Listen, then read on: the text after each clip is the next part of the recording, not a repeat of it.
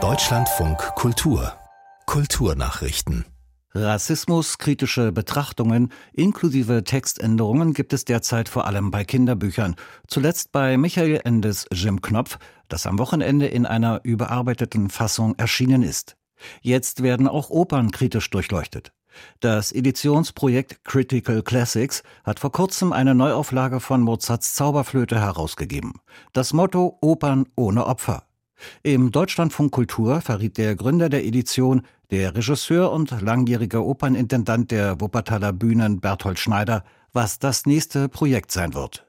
Das war auch ganz toll, weil wir einfach gesagt haben, wir wollen jetzt nicht alle Werke vorgeben, die wir uns angucken wollen, sondern wir wollen das in der Diskussion mit den Theaterschaffenden herausfinden und mit den Musikerinnen. Und da kam als nächstes sofort der Vorschlag, ihr müsst an die Johannespassion ran. Da ist eine wirklich kritisch zu betrachtende Darstellung der Juden vorhanden und das müsst ihr euch mal angucken. Das singen jedes Jahr Tausende von Menschen und Hunderttausende hören sich das an.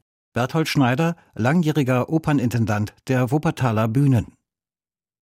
In Stafford ist eine Erstausgabe des britischen Fantasy-Romans Harry Potter und der Stein der Weisen versteigert worden.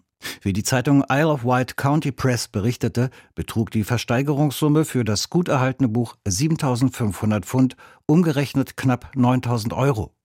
Der 1997 von J.K. Rowling geschriebene Roman war als anonyme Spende an eine Tierschutzorganisation auf die Isle of Wight gelangt. Bei vorangegangenen Versteigerungen hatten Erstausgaben der Potter-Romane teils noch höhere Summen erzielt. In Sevilla müssen Touristen wohl bald für den Besuch der Plaza de España, einen der bekanntesten Plätze der spanischen Stadt, Eintritt zahlen. Bürgermeister Sanz stellte entsprechende Planungen vor.